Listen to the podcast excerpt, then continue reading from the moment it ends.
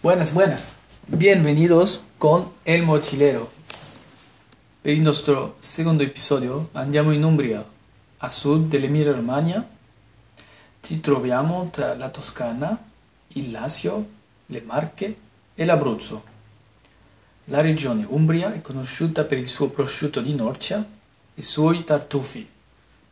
Il clima è semicontinentale, il terreno è silicio con una buona esposizione al sole. Ci troviamo sugli Appennini e vicino al lago Trasimeno. Per questa ragione il clima è mite. Il nostro vino è rinfrescante giallo pagliarino con riflessi verdolini.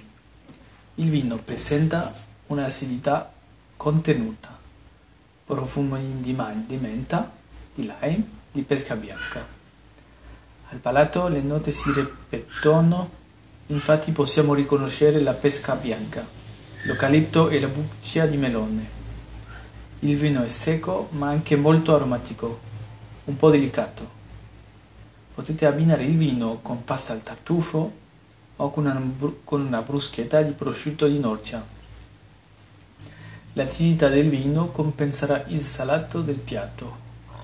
Potete anche abbinare il vino con albicocche, pesche bianche o fichi, oppure con un dolce. Lasciate le torte per l'inverno e godetevi i frutti d'estate. Ci sentiamo la settimana prossima per un nuovo episodio. Hasta pronto con El Mochilero.